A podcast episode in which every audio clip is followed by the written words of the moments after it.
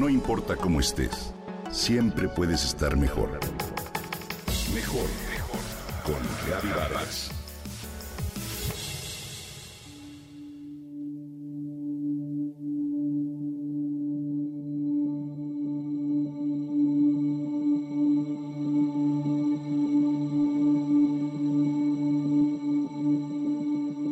Stephen Callahan jamás se imaginó lo que viviría.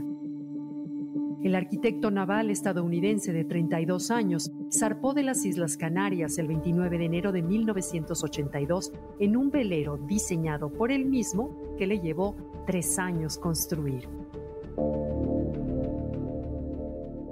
A los cinco días de iniciado el viaje, un golpe seco en el casco, se cree que dado por una ballena, lo despertó. El impacto hizo que su barco se hundiera en segundos se encontraba solo y perdido en medio del Océano Atlántico a 1.300 kilómetros de distancia de la costa. Esa noche, Stephen logró subir a una lancha inflable en la que alcanzó a meter un equipo de emergencia, algo de comida, una antorcha y un balde para recoger agua de lluvia.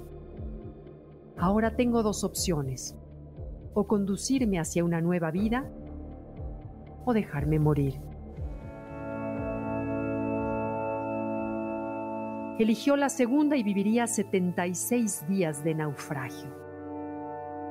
Stephen sabía que sus mayores problemas no serían el hambre ni la sed, sino el derrumbamiento psicológico y el desánimo. En ese periodo de soledad y desesperación pensó, uno escapa del barco que se hunde y una vez dentro del bote salvavidas, eres presa de la desorientación. Te empiezas a preguntar cosas del estilo de ¿Cómo puedo sobrevivir aquí? ¿Hacia dónde debo ir?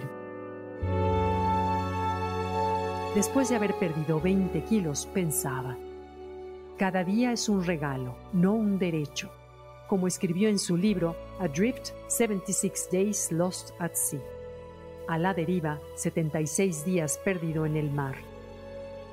El 21 de abril de 1982, un barco pesquero lo rescató eso no hubiera sucedido sin un ingrediente vital previo, su actitud. ¿Qué o quién es tu lancha inflable? Es probable que en esta desorientación que vivimos, muchos de nosotros nos hagamos las mismas preguntas que Callahan. ¿Cómo puedo sobrevivir aquí? ¿Hacia dónde debo dirigirme? De la misma manera, muy posiblemente sabemos que el hambre o la sed no serán nuestros mayores retos, sino el desplome psicológico y el desánimo moral. Es un hecho que vivimos en el sentir de nuestro pensar, es decir, nada afecta más cómo nos sentimos que lo que pensamos. Todo enojo, frustración, tristeza o culpa provienen de lo que pensamos en el momento, no de la situación, las personas o problemas que tenemos. De la misma manera sucede con el amor, la felicidad y el gozo. Los antecede un pensamiento. Una de las características humanas es que podemos elegir. Sin embargo, la manera de sentirnos afecta las decisiones que tomamos. Pienso y siento, luego decido.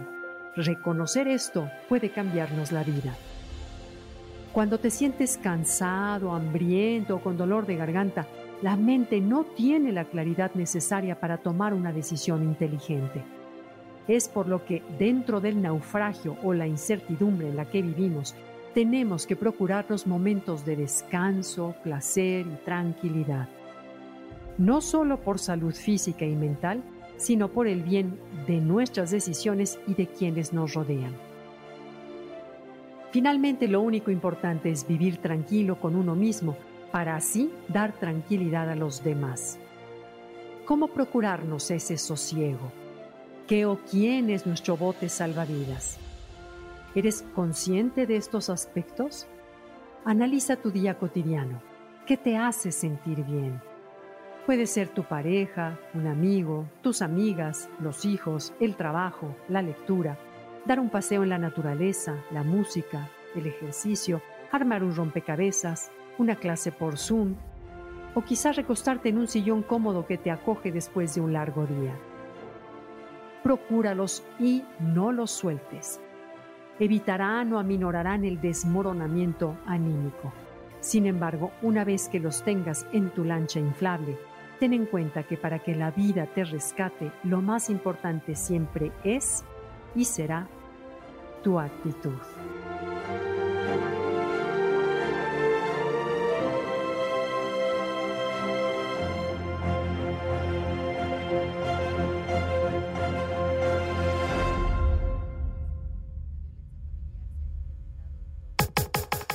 Comenta y comparte a través de Twitter. Gaby-Vargas. No importa cómo estés, siempre puedes estar mejor. Mejor, mejor. Con Gaby Vargas.